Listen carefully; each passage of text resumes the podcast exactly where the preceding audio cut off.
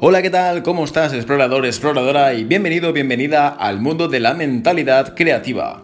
Aunque suene espiritual abstracto o poco palpable, la mentalidad es la base de todo éxito en la vida, ya sea en una relación, rendimiento deportivo o negocio. En el podcast de hoy vamos a hablar para que cuestiones dónde estás y por qué haces lo que haces. Así que arrancamos.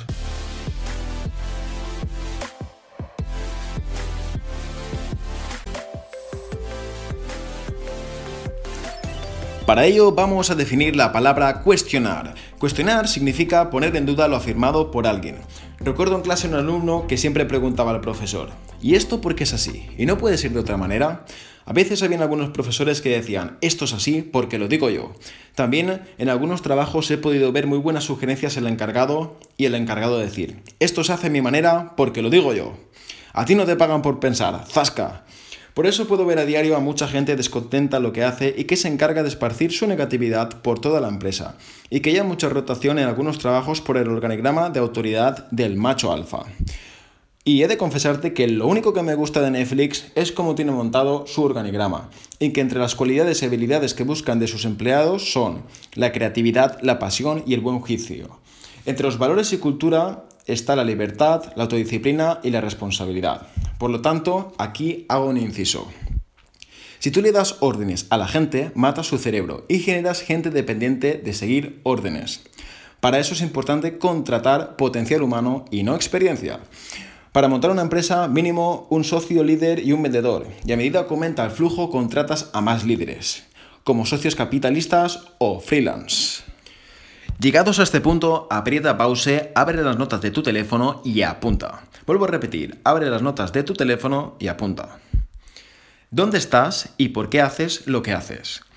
¿Trabajas en un organigrama de autoridad con un macho alfa o buscas empresas para trabajar con el organigrama de Netflix? ¿Qué es lo que te apasiona? ¿Qué es lo que se te da bien hacer? ¿Qué necesita la gente de lo que tú le puedes ofrecer?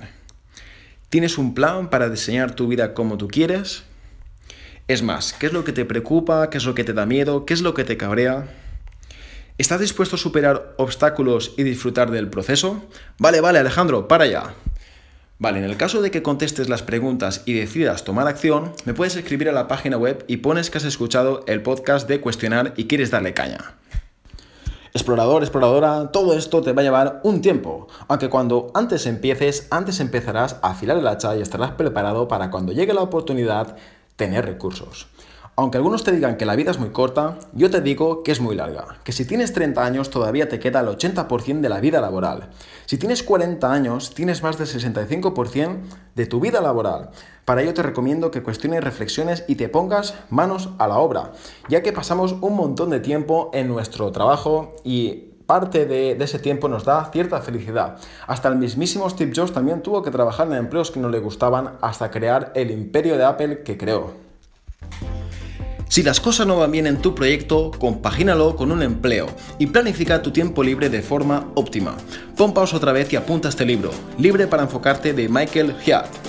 Así que explorador, exploradora, desearte un feliz mes de agosto y tú y yo nos vemos en el siguiente post de audio.